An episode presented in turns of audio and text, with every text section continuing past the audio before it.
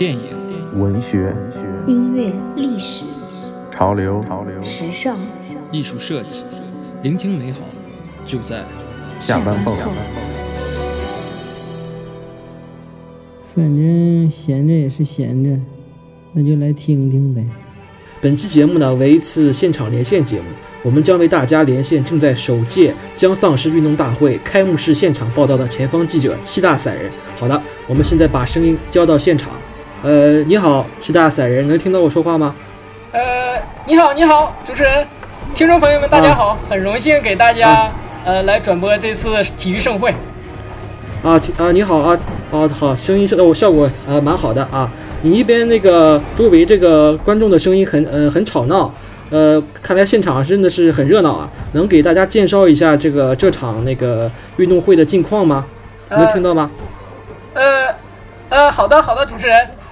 这次啊是世界级别的僵尸运动大会，丧僵尸僵丧尸运动大会，参会参会的是各个国家派出的那个代表团。值得提出一嘴的是，除了传统的这个欧美僵尸代表团哈，参参与这次大会的还有我们上几期聊过的我们的那个李师朝鲜代表团朋友们。然后我、哦，就是那个王国是吧？王国那个电视剧是吧？哎，对对对对对，呃，朝鲜对吧呃，嗯我们现场解说的位置就靠近他们这个代表团的这个观众席啊，大家可以听到他们非常热烈欢呼声。韩国的那个朋友们非常非常的热情啊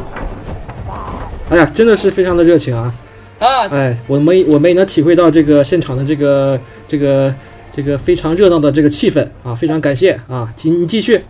哎，啊，其实我跟他们一样啊，心里也非常的激动，因为这也算是亚洲僵尸代表代表团首次冲出亚洲走向世界哈。哎呀呀，来了来了，万众期待的中国香港代表团来了，在僵尸先生带领下蹦入场中。所以说，这是一次名副实其实的世界级的呃僵丧尸运动大会。好的，非常感谢啊。呃，我们看一下时间啊，离这个正式的开幕式啊，呃，还有十几分钟。那么我们先呃利用这点时间啊，请这个七大散人能够找到一个安静的地方啊，我们那个为大家就是着重介绍一下此次大会的这个举办的背景。呃呃，七大散人可以可以吗？能听到吗？呃，好的好的，能听见。呃，主持人啊啊，首先我想向大家介绍一下参加此次运动大会的资格啊。我们先看这七个名字，七个字，这个呃，世界将丧失，顾名思义，只有僵尸与丧尸才可以参加此次大会啊。那么僵尸与丧尸有啥区别呢？其实呃，大体上说就是僵尸很僵，丧尸很丧。啊，OK OK，这个总结很精辟啊。那个，那我们现在开始，呃，可能有些呃听众朋友们还是对这个呃僵尸和丧尸不是呃很好的这个区别啊，所以我们现在能不能就是跟大家聊一聊这个僵尸和这个丧尸，分别给大家做一下介绍呢？嗯，好的。呃，因为我也不是那个僵丧尸的研究专家啊，我只是通过跟就是自己多年来跟踪报道和那个、呃，就是跟团儿调调查的这个这个自己的有一个见解，跟给他们有一个分类。呃，我分类呢，就是僵尸呢是我们呃东方的这个呃民俗文化下面产生的一种一种一种朋友啊，一类朋友。呃，其实其实从文化演化的角度，呃，我自己理解，其实它从它是我们呃，就是东方文化里面呃灵魂不灭和这个灵魂必须必须有所依附和居所的这种这种就是民俗理念里面呃所衍生出来的。然后呢，它的流行和那个它的广为人知，其实要靠呃香港电影这种流行文化的这种推动吧。然后，其实在香港电影里面对这个僵尸的这个表达，中中国香港是吧？对中国香港代表团。呃嗯呃从香港电影的这个角度去看呢，其实它呃在，因为它是属于流行文化嘛，呃，它其实主要就是、呃借鉴了很多道家文化，展现了一些这个、嗯呃很奇妙、奇异巧妙的这个奇门遁甲。其实它就是给大家呈现一些视觉视觉奇观，呃，但是它背后的可能是演呃是是我们就是传统的就是有一些民俗心理的一些演化吧，呃，然后。嗯，所以说就是我们我们看到的这个这个僵尸代表团的那个那个运动员哈，他们就是在这个电影也好啊，现实中也好，就是他们呃身体都很僵硬，呃都只能蹦，呃腿不能弯，所以我说它的特点是僵尸很僵。OK，呃，那么作为呃对于僵尸这个话题呢，其实我我我们本台呢也是呃搜集到了一些传说，对吧？嗯针对于就是您刚才说的这个东方民俗啊，就是我们自己的这个文化当中也有这个关于僵尸的传说，对，而且是非常的古老，可以就是追追溯到这就是我们这个呃华夏这个文明啊，这个第一场大战这个逐鹿之战。嗯呃，我不知道您了不了解逐鹿之战啊？有当时说的是这个，当时这个我们这个中国呀，这个炎黄大地上有两大最大的公司 PK 啊，嗯就是这个微信与支付宝啊，不是 那个皇皇帝与蚩尤啊，是啊，这个可能有点口误啊，这个广告赞助商可能 不好意思啊，有广告植入。然后有人说这个蚩尤啊，其实就是这个炎帝啊，但是这个可能也有说法也不是很正确嘛，有人提出过质疑。啊，这个都不重要啊，反正就是后来他被皇帝给干死了，然后啊不对不起啊，他被皇帝呃他战败了啊在运动大会中他们输了，啊对对对，在这场运运动，这是这个最早的这一场这一场丧尸大会当中，他们蚩尤这一方输给了皇帝，对吧？对，皇帝最终举起了这个奖牌。然后在这个《山海山海经》啊，《山海经》中有记载啊，对这次这个运动大会有一次有有有一个非常详尽的记载，就是当时啊，这个蚩尤啊，就是那个派出代表团来干这个皇帝啊，然后皇帝呢就派出了这个应龙啊，据说是一条那个非常啊非常这个呃更大更强更壮的一个非常大的一个生物啊，我们这个华夏民族的图腾啊，一个龙啊。大家知道啊，这个龙啊都非常喜欢水，对吧？龙能那个能能能降雨，然后呢，他们就是这个这个蚩尤的这个代表团呢，就跟皇帝的这个代表团呢，这个鹰龙的代表团呢，在这个冀州之野啊，就在冀州的这个郊外啊，就是开始啊开始比赛了啊。然后这个鹰龙啊，就是这个马应龙啊，不是这个应龙啊，这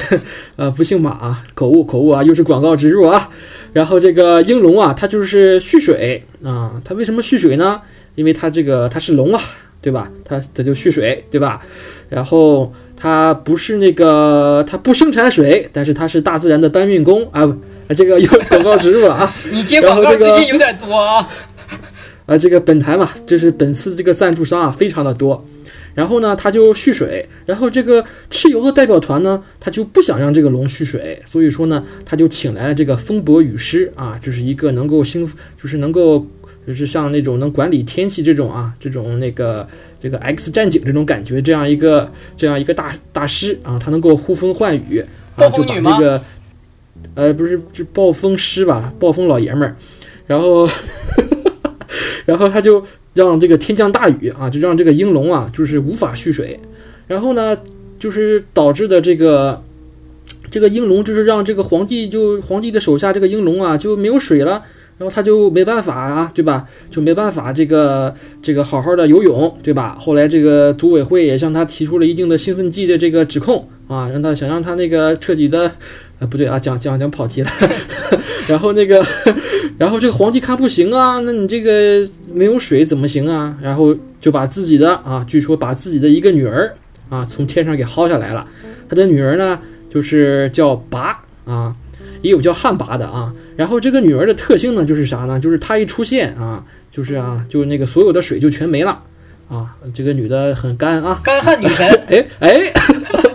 干旱女神，干旱女神，啊，对，干旱女神。然后呢，这个雨就停止了。然后这个蚩尤呀，这个风伯雨师呢，就无办没有办法啊，就那个铩羽而归。然后呢，蚩尤呢就没办法啊，阻止这个应龙。结果呢，被这个应龙代表团呢打的那个片甲不留。然而呢，这个这场那个大赛之后呢，有一个问题就是这个皇帝的女儿这个拔啊，就回不到天上去了。然后，但是它的属性呢，就是还是说，呃，干旱女王，对吧？对，就是就是没它，只要它存在在大地上呢，就不会那个有有，就是这块地呢就不会再下雨了啊。所以说，呃，就是这个女拔啊，也叫旱魃，然后她被我们这个传统文化、啊、称为这个僵尸的四大鼻祖之一。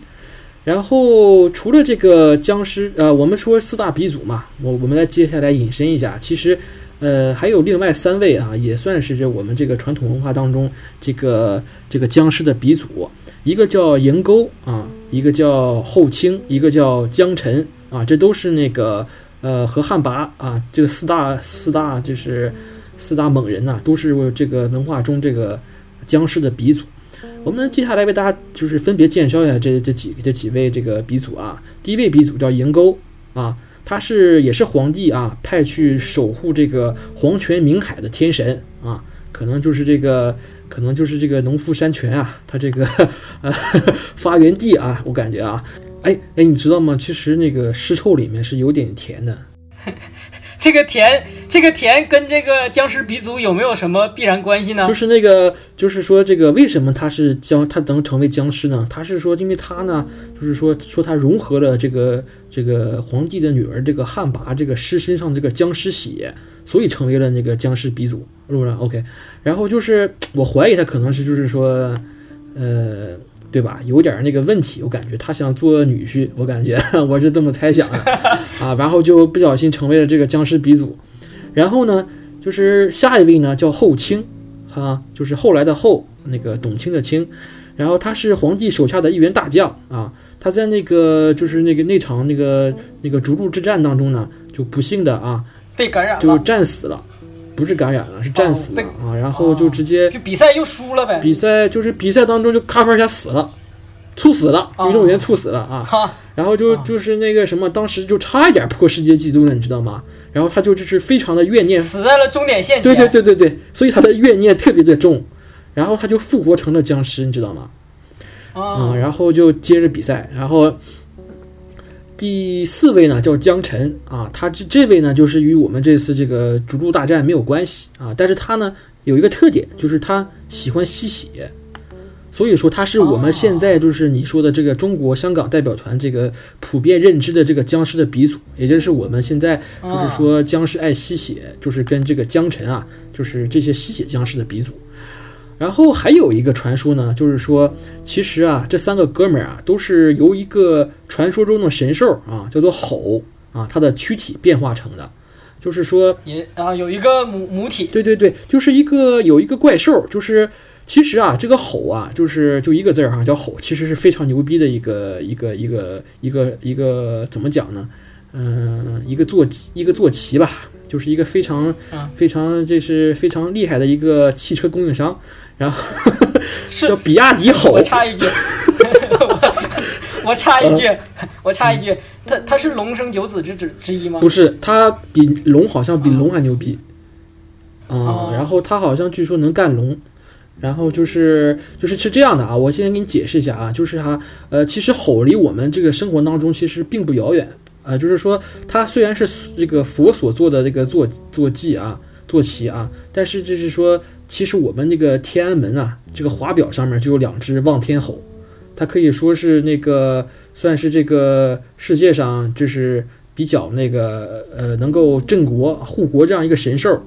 呃，至少我觉得它应该不是那个九个儿子当中之一，因为你看它其实是天安门华表上就是有两只望天吼，它是作为一个护国的神兽，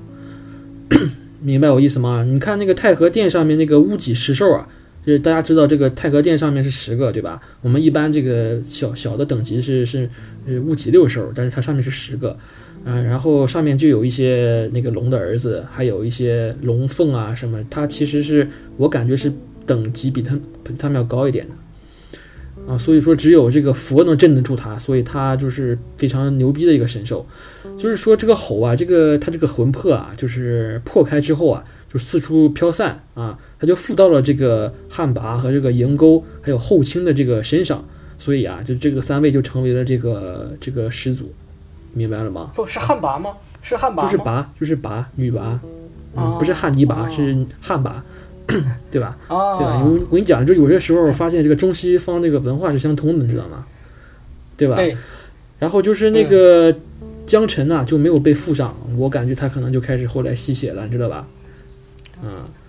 然后呢，这就是我们对这个丧尸这一部分文化的这个介绍。那么有请这个散人呢，啊，为大家就是接着介绍一下这个丧尸啊。我刚才我们刚才聊的是僵尸，现在聊一下丧尸这个文化是怎么样一个一个东西。好吧，嗯，好的，啊，因为丧尸，我我总结啊，呃，其实它是西方现代社会就是反思的产物，呃，可能他他是对就是现代的一些呃技术也好啊，生活状态也好啊，制度也好啊，一种一种反思，呃，比如说呃，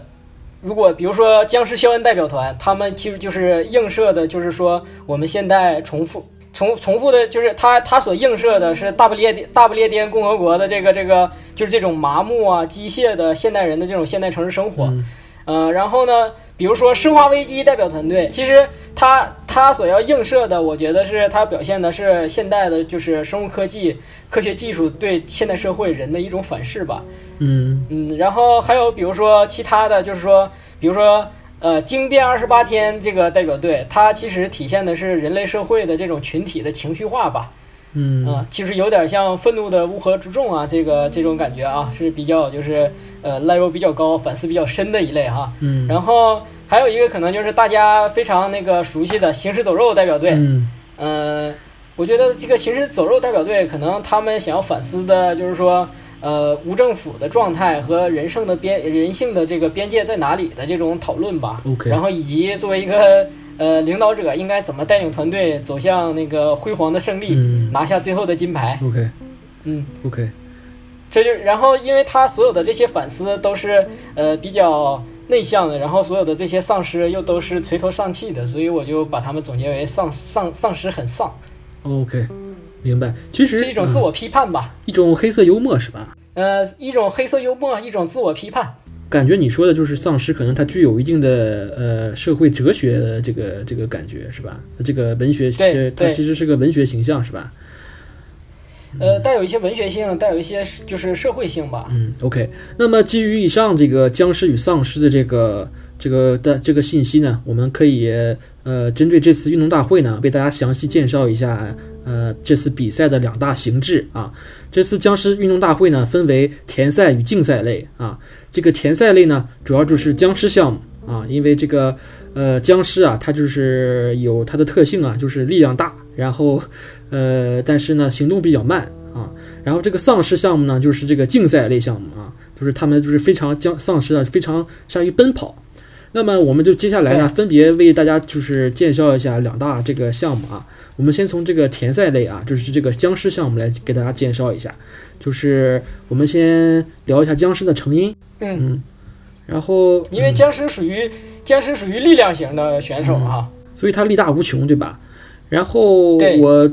我们手上得到这个参会这个这个僵尸呃僵尸啊僵尸这个分类呢啊，我们可以啊我们可以大给大家简单介绍一下啊，就是僵尸大概分为这么几类啊，就是普通的僵尸呢大概就有四类啊，一个叫白僵，一个叫黑僵啊，还有一个叫跳尸，还有一个叫飞尸。我们现在就是逐一给大家介绍一下啊，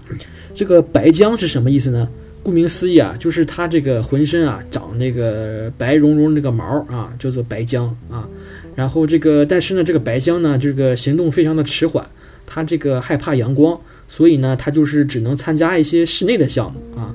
对吧？然后它还怕这个火，怕水啊，怕鸡，怕狗，怕人啊，反正就是什么都怕。所以呢，我们这个，所以说呢，我们这个白江的这个项目呢，就只能在一些室内封闭的这样一个这个环境当中，这个呃转播啊。所以说这个可能大家就看不到这这些人的比赛啊，这些僵尸的比赛。听听声儿可以，听听声音可以。对对，只有这个音频的这个直播啊，也请大家继续关注我们这个电台，我们会在未来几天内为为大家做出一些转播，好吧？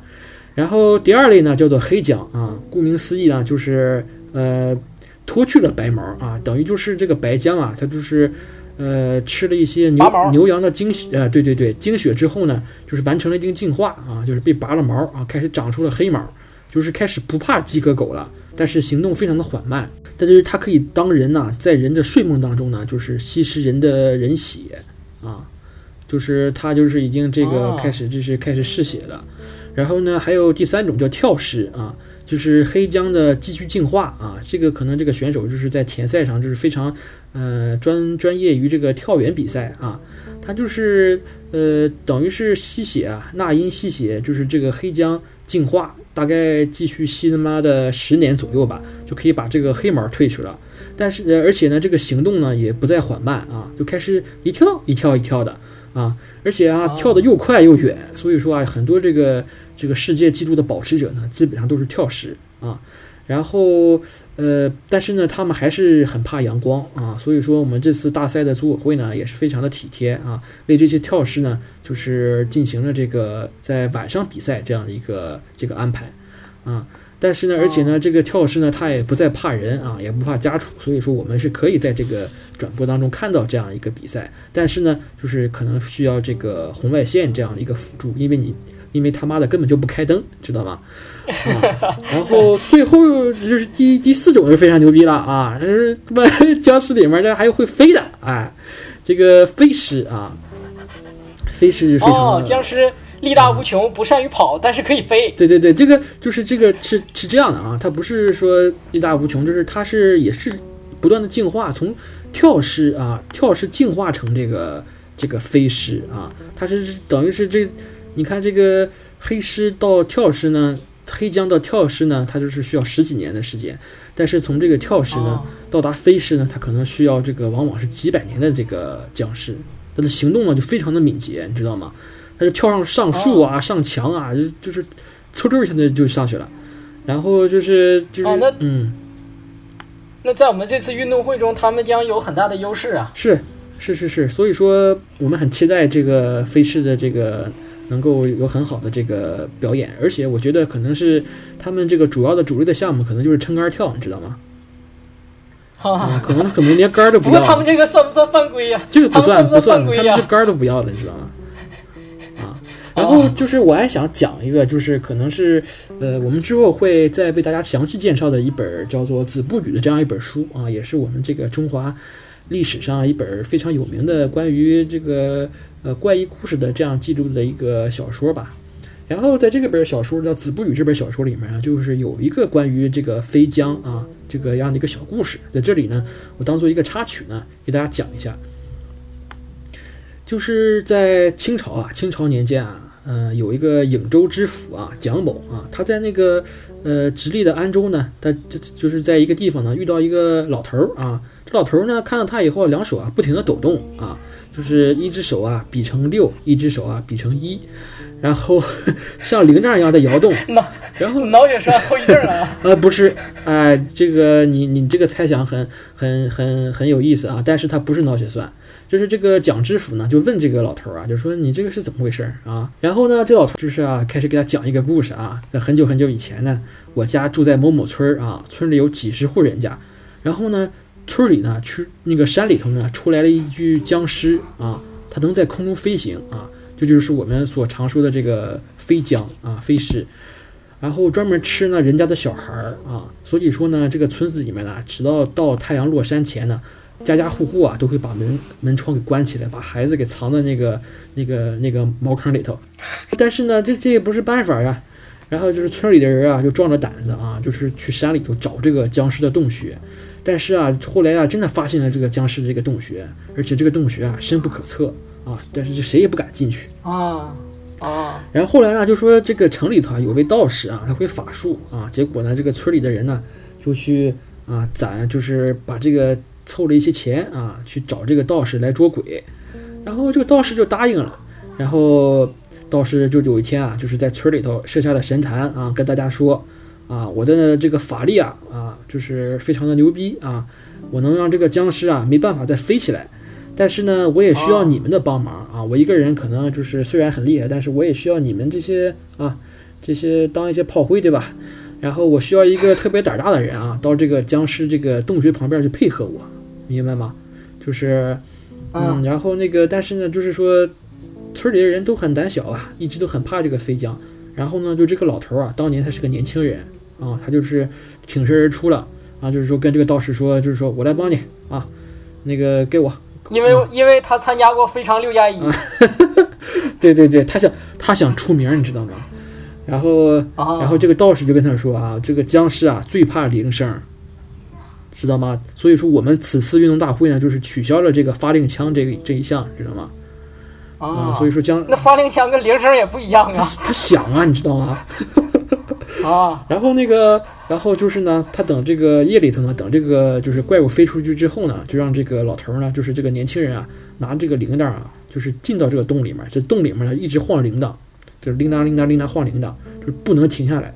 啊，只要一停下来啊，僵尸就会进洞啊，就会把他给干死。然后、当天晚上呢，道士就在这儿做法啊，等僵尸飞出去之后呢，然后这个年轻人啊就跑到洞里头啊，就开始在里面开始摇铃铛啊，开始那个就是疯狂摇铃铛，就是手一一刻都不敢停。结果呢，就是这个僵尸呢，就是啊觉得不对劲儿啊，感觉这怎么家里头怎么啊，感觉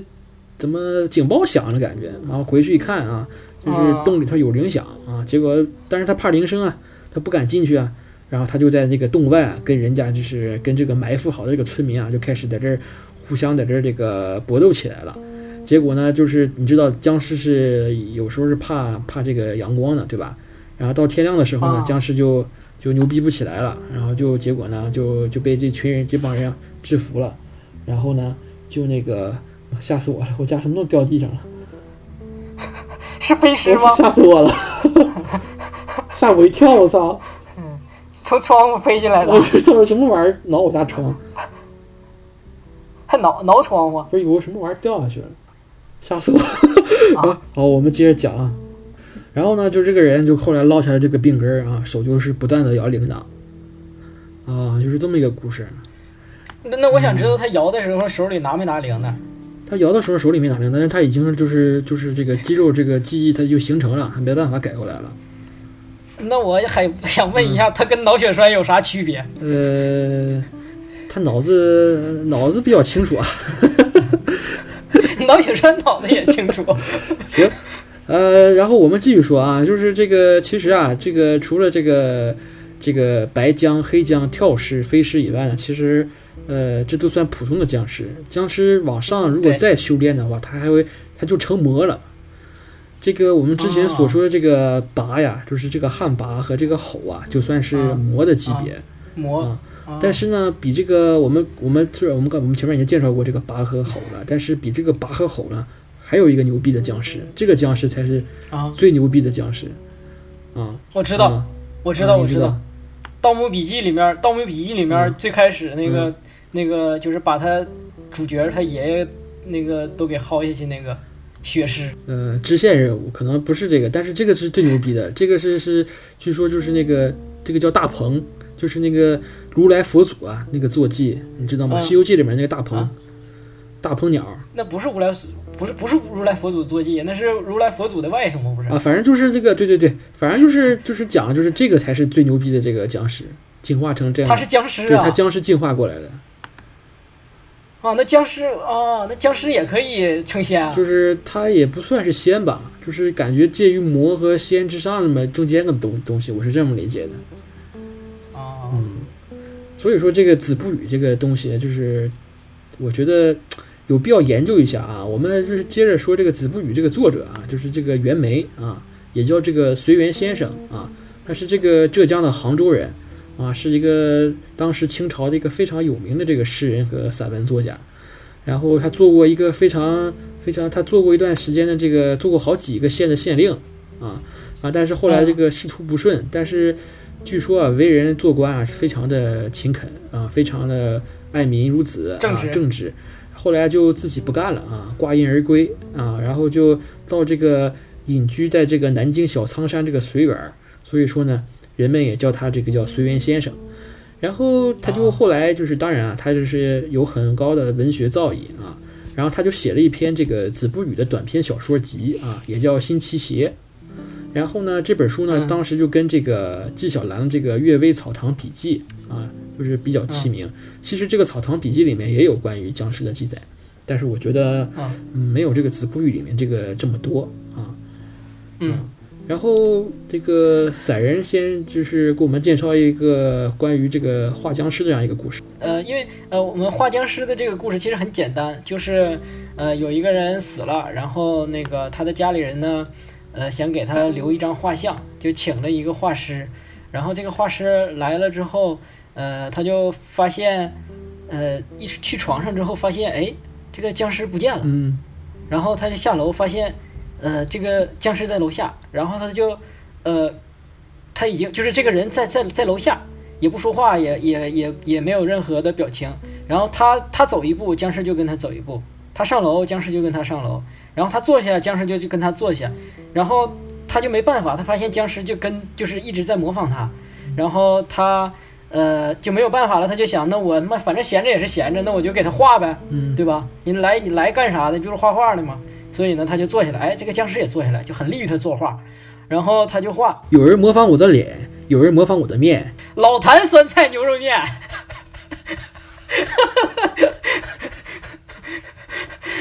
然后，然后那个这个时候呢，就是其他他的这个僵尸，就是这个僵尸的家人呢，他就回来了。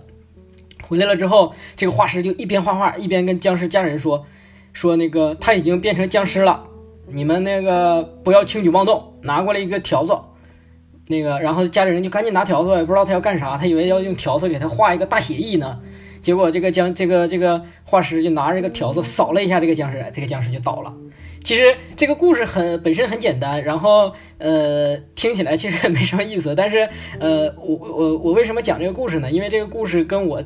呃小的时候很小很小的时候听过的一些就是神神怪怪的小传说很很相关。就比如说我很小的时候就是听过一些呃老人讲过说，就是这个比如说我们 为什么要守灵？啊，如果家里面就是有老人去世啦，或者是呃呃，就是为什么大家就是要守守，就晚上停尸的时候要守灵？然后老人呢，很老很老的那些很迷信的老人呢，就就给我们小孩讲，他就说，其实是因为怕诈尸，怕这个人就是诈尸，其实就是所谓的诈尸，其实就跟这个画像画师里面的这个僵尸是一样的，可能就是怕这个变成僵尸，因为老人老年间就是很早年的这种这些迷信的老人们，他们有一个理念，就是说这个人啊死了之后，嗓子眼儿里面会会留一口气，嗯。呃，这口气呢，其实。呃，容易把把人就是所谓的带起来，这个带起来就需要生气把它带起来。嗯所以其实，在有一些电影里，在有一些就是中国的这种，就像我之前说的，我们香港代表团的拍的一些电影里面，嗯它是有有一些细节，就是呃。有有一种有一类的细节，比如说这个人他去盗墓或者什么的时候，他把嘴移进了僵尸的嘴，什么然后什么？对，不是，就是因为你你在棺材里面，你要摸那个棺材里面的东西的时候，有一些是有，它是你要趴到那个棺材里去摸。我知道，干嘛要把嘴干嘛要把嘴对上？不，这个时候你们嘴，他们这个人的嘴和僵尸的嘴就会，就是和尸体的嘴就会就是相对，不是亲上，啊你讲啥的，是离一段距离相对。但是这个时候你活人的气息就会传到这个尸体的气息里，嗯这个尸体就像我说的，如果他嗓子眼儿里那口气没散，嗯这口气就会被他给带起来。所以就是在那些电影的一些细节里，他就会演到这种，比如说他刚拿完那个东西想起来的时候，这个僵尸就这个尸体就会跟他坐起来。嗯 然后那个呃，这个就是老年间的人都会说，就是说会留这么一口气。所以呢，为什么要要去守灵？守灵其实就要防止所有的小动物靠近这个人的呃尸体。如果这个时候有小动物靠近，尤其就是在咱们这个呃这种民俗里面，其实对猫这个这个动物，就是都觉得它有就是本身这个动物是很很有灵性的嘛，尤其是黑猫，说尤其不能让黑猫靠近。然后只要有生物靠近它，就是把它这口气带起来，这个这个尸体就会诈尸。然后这个诈尸了之后，就跟这个画像画师画像的这个故事里一样，这个僵尸就会一直跟着人。然后呃，就是这个时候，就是大家说。老年间的人曾经就是以目击者的这个 语气和口吻跟我讲过，说当年他看到了，说这个这个人一下蹦就是坐起来，然后就跟着他最近的那个人，就会一直跟着他最近的人跑，嗯。然后你你你跑多快他就跟多快。但是呢，这个僵尸有一个特点，它不会拐弯跑，嗯。所以你只要就是拐弯了，嗯。就是围着树或者是拐弯了就可以了。嗯。然后最后，如果大家，当然这个这个这位老人给我讲的时候说，最后是怎么制服这个僵尸的？嗯。是大家合力，就是是你绕着这个树跑，嗯这个僵尸最后就抱在这棵树上了，因为它不会拐弯。嗯嗯抱在这棵树上之后，大家就会把它绑起来，放到棺材里，然后上面要压一个磨盘，嗯。因为磨盘在古在在咱们中国的民俗里面是有辟邪的那个嗯，磨盘啊，功功能的磨盘，因为地狱里面是用磨盘来压压恶人嘛，碾恶人或者什么的，哦就是磨盘它应该是是可以这个。在那个韩国电影那个《雨神之行》啊，里面有一个超级大的磨盘，把一个人碾来碾去。啊，那就是就是十八层地狱的有一层是这个对，然后呃就是然后就是有很多细节，说这个僵尸如果你把它不用磨盘你你用磨盘压住，就就好像把这口气给压出去一样，嗯。这个僵尸就老实了，就就就就就就躺下了。但是如果要是不是这样的话，你硬给它绑进那个棺材里，据说它劲儿非常大，嗯。都能把这个棺材给踹碎、踹开了。但是有一个讲，有一个传说是僵尸是特别怕他那个棺材板丢，棺材板儿怕棺材钉，棺材板儿上面那个板儿，他那个板儿一丢了的话，他就没办法回棺材了，有这么一个就是这个哦记载啊。就是他妈的有些人贼贼贱，你知道吗？他知道那个庙里头里面有个僵尸吧，他就把那棺材那个顶面那个杆儿板儿给藏起来了，然后那个僵尸就回不去了，知道吧？他贼贱，我跟你讲这个人。所以可能这个跟就是传统里面很多僵尸怕光也有也有一相关性吧。对嗯，而且僵尸它有些时候它是晚上出没，而且它是呃白天的时候特别的那个消瘦，然后就是形容啊枯槁嘛，吃饱了就然后白天的白天比较瘦，完晚上出来以后比较看起来比较正常啊，也就是说晚上出来的时候他吃了士力架，来劲了。啊。对对对对对对，来根士力架吧。然后你知道为什么这个你刚才说这个尸体怕黑猫吗？啊，为什么？因为他是黑猫警长啊。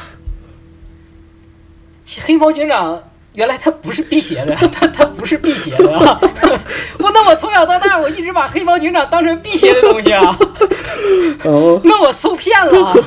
请看下集。其实啊，其实我我看这个这个子不语里面，这个我们讲回来啊，这个其实僵尸也不光是人啊，它其实有它有些记载，这个动物也可以是僵尸。你比如说，它有一章它就记载了啊，就这个江陵啊，这个有个叫铜井村的这样一个一户人家，养了头母牛啊，嗯。就是十多年来呢，就是哦生了这个二十八头小牛啊，这家里人啊就靠靠卖牛就是挣了不少钱，你知道吗？然后这牛老了以后呢，哦。这家人就觉得呃不能耕地了，然后就不太忍心把它杀掉啊，就让小孩儿一直就是这是有良心对对对，就那个老骥伏枥，志在千里啊，不对啊，那是那是那是马老牛吧，啊，就是这个牛啊，就天天就是就是我我知道为什么，我知道为什么他舍不得杀这个牛，因为这个牛奶非常有营养，哦，它是蒙牛那个厂子的那个那个功勋功勋牛，这个牛叫特仑苏啊对对吧？对，它是功勋牛。OK OK OK，然后啊，就这个特仑苏啊，到就是后来死了，然后这个就把这个特仑苏呢就埋在了土里头。然后呢，有天晚上就是这个这个家那个牛主人啊，就听到这个家门外啊，就是刚才有样我我们家这个有人挠门那个声音，撞击声啊啊，一连好几晚上都是这样。然后就是啊感觉啊，就好像有人在就就像有妖精一样啊，然后这怎么回事？然后呢，就这样一闹了一个多月啊，闹越闹越厉害，而且晚上呢还会听到这个牛的吼声和这个这个牛蹄子牛蹄子的声音啊，那个吼声就是就是那个喊啊特仑苏特仑苏这样吼，然后然后全村人都怀疑啊，就可能就是那头牛作怪了，你知道吧？结果呢，他们就把这个就是一一帮人啊，带着这个锄头就给这个就把这个牛给挖出来，一看啊，结果发现这个牛尸体没有腐烂啊，这些两眼啊闪闪发光啊。啊，我知道，这个时候这个牛还说说了一句啊，话，对对对，啊，说了啥？不是所有的牛奶都叫特仑苏。不是，他说了一句：“死的我照样是特仑苏，不是一般的牛奶。”啊，然后就是说，就是大家发现啊，就是它像活的一样啊，这蹄子上啊还有那个那个稻芒，就是感觉就是还有那些那个野草啊，就是像晚上就感觉是肯定是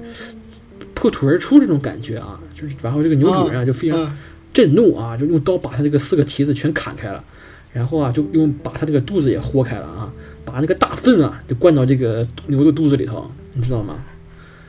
然后就从此啊，这个村里头就太平了。嗯，然后过了几过了几天挖出来以后，这牛就特烂了。仑苏，特仑苏变成了填满大粪的特仑苏是吗？然后其实啊，其实我讲我讲的是啊，其实这个在我们这个子不语这里面，其实还记载了其他一几个故事。其实僵尸也没有说就是僵尸都是想害人的啊，但是僵尸啊，还有就是说有这样一个故事啊，叫做这个僵尸巨贼这样一个故事，我觉得挺有人人人情味儿的啊。就是在杭州啊，嗯。这个叫杭州杨市街这个石牌楼这样的地方啊有一个呃卖鱼的，然后天天他有一天啊去那个凌晨啊去那个那那个那一天凌晨，杭州的贩鱼人起了一个大早啊，《舌尖上的中国》啊，然后看到了那个树林外啊，就是有这个隐隐的这个灯光闪烁啊，在这个树林里头啊，然后啊，就他就他就这个跑过去一看啊，然后就发现了一头叫特伦特仑苏的牛啊，不对啊啊，他发现一个非常非常漂亮的一个女的啊，非常漂亮的一个女的坐在那就是在那个树林里面在那儿纺织，然后这个女的呢，他就我他就觉得这个女的，我靠，这这这啥？就觉得这个女的肯定很不正常啊。然后啊，虽然这是那个杭州凌晨四点的那个天空呢，但是他也是非常的不害怕，你知道吗？他他怕这个这个女的是鬼，他他觉得这个女的是鬼，但是他他一点儿都不害怕，但是一点儿都不害怕。啊但是我知道他为我知道他为啥不害怕，因为这女的长得好看。对对对，他觉得这个女的啊，但是他没跟这女的搭讪，你知道吗？为什么吗？因为他没学过不是，因为因为搭讪就破功了，老弟，对吧？有一天啊，就是啊好，OK 啊，好啊。然后这个有一天啊，这这有一个有一个哈、有一个白胡子老头儿啊，对这个卖鱼的就说啊，你是不是喜欢这个女的？你想你想不想把她给娶回家？然后这个这个贩鱼就说，对啊，我喜欢她，我就是我觉得我现在是离不开她，就是她是个鬼，我也我也想把她娶回家。然后这老头儿告诉他，我教你个办法啊，你就按照我不不不啊，我觉得啊我哎嗯，我知道这老头儿要说啥。嗯这老头儿说：“你是喜欢他吗？你就是馋他的身子，你下贱，是不是？然后这老头儿跟他说啊，我教你啊，怎么去怎么去把他这个他的身体弄到手啊。然后，然后就是第二天凌晨呢，他就按照这老头儿说的方法呢，他拿了一个饭团儿啊，你知道吗？就是拿了他去那个、啊那个那个把这个跑到这个荒郊野外啊，然后就把这个女的啊、就是骗他把口张开了啊，然后就是那种就是拍了拍这个女的这个肩啊，这个女的一回头，然后他用这个食指呢就就戳到了女人这个脸脸上，然后就说这个，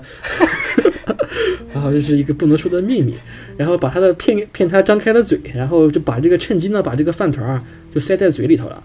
嗯，明白我这个意思吗？啊，然后呢，这个女的，所以这女的就是、其实就是饿的，然后这女的就昏过去了，你知道吗？就感觉其实是有点这个、这个她撑着了那是、啊。拐卖妇女这个倾向啊，对吧？然后这老头告诉他啊，告诉他这个女的啊，就是你把这个饭团塞到这个女的嘴里呢，她就会昏昏过去。然后呢，你一定要注意啊，你不能让她见到阳光，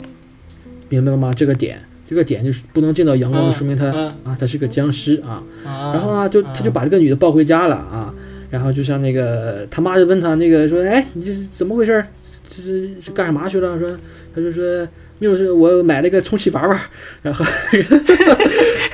然后然后然后然后这个女的到晚上就活过来了，然后他们就成了夫妻，然后感情非常的好，你知道吗？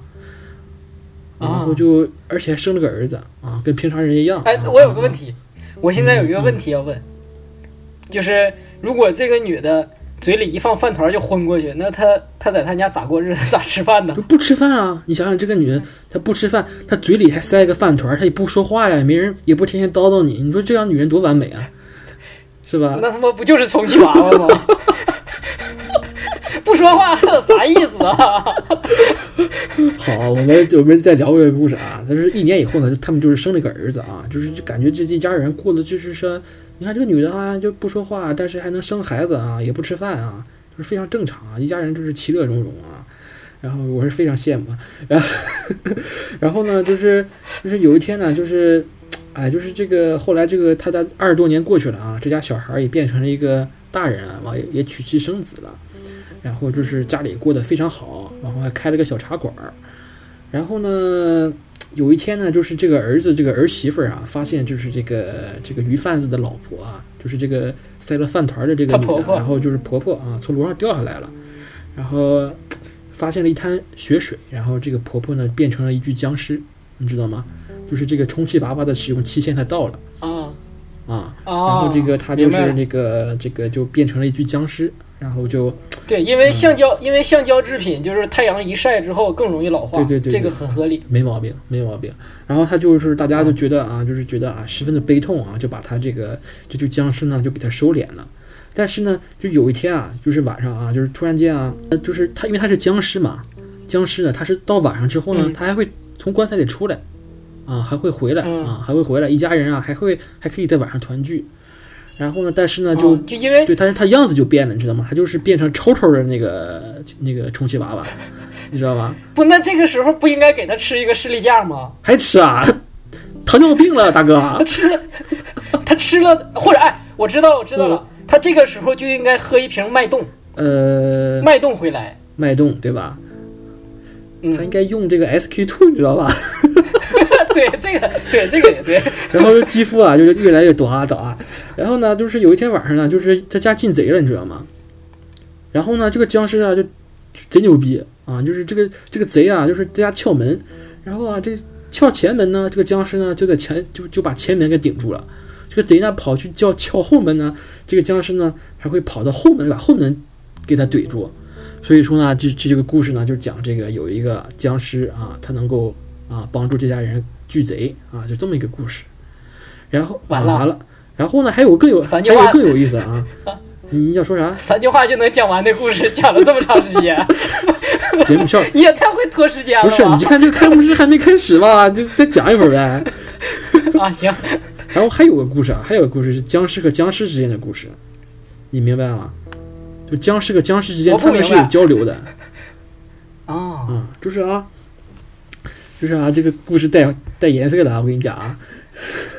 啊啊带带颜色的，颜色的啊，就是有嗯没事儿，我我我是一个爱坐车的啊，人。就，让我开车了啊。有一位壮士啊，啊，那是在湖湖广一带啊，就是有一天晚上啊、就是他找不着这个他这个呃这个旅店没有找到这个旅馆啊，他这个艾比林啊，他这个这个订单他他就是呃毁单了啊，没办法住啊，让啊他住在一座古庙里头啊。这天晚上这个月色非常的美啊，他到这个外面去散步啊，发现啊就是，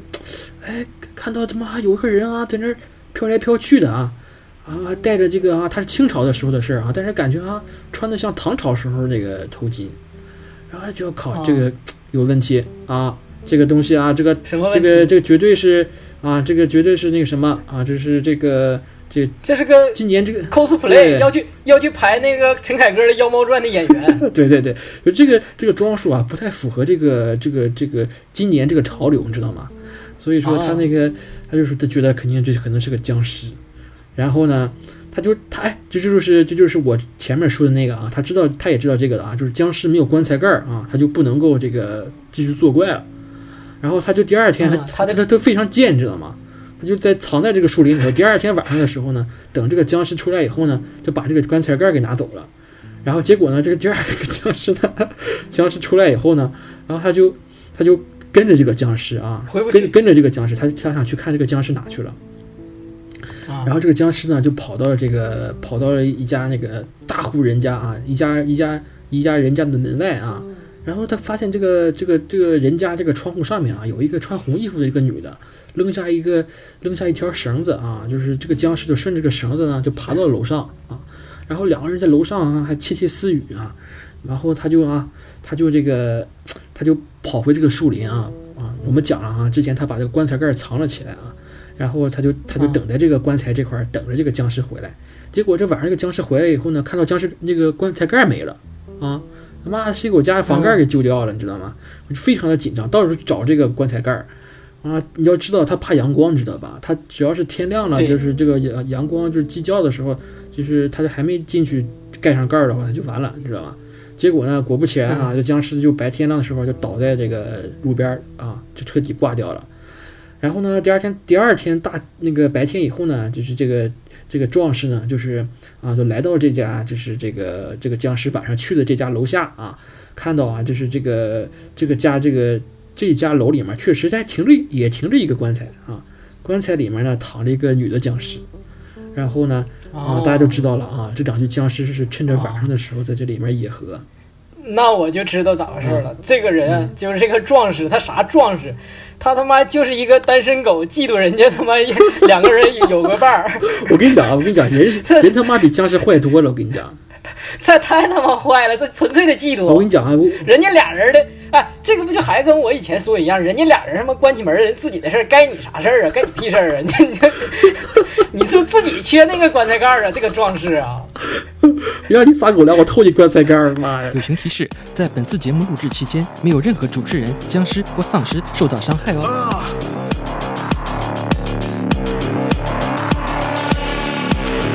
Yeah, check out my energy. Either you with us or you the enemy. They try to kill you if they can catch you sleep. The way that we living, it ain't no in between. Uh, chain gang for the layman. I was born in the mayhem. Say when I'ma come right back with they heads. Eyes bloody red, better play dead. Sharks get the most hungry when you cut deep. Streets get gully when you can't see. Ain't a thing in this world that can harm me. I'm already brain dead, I'm a zombie. Uh, sharks get hungry when you cut deep. Streets get gully when you can't see. Ain't a thing in this world that can harm me. Brain dead, I'm a zombie.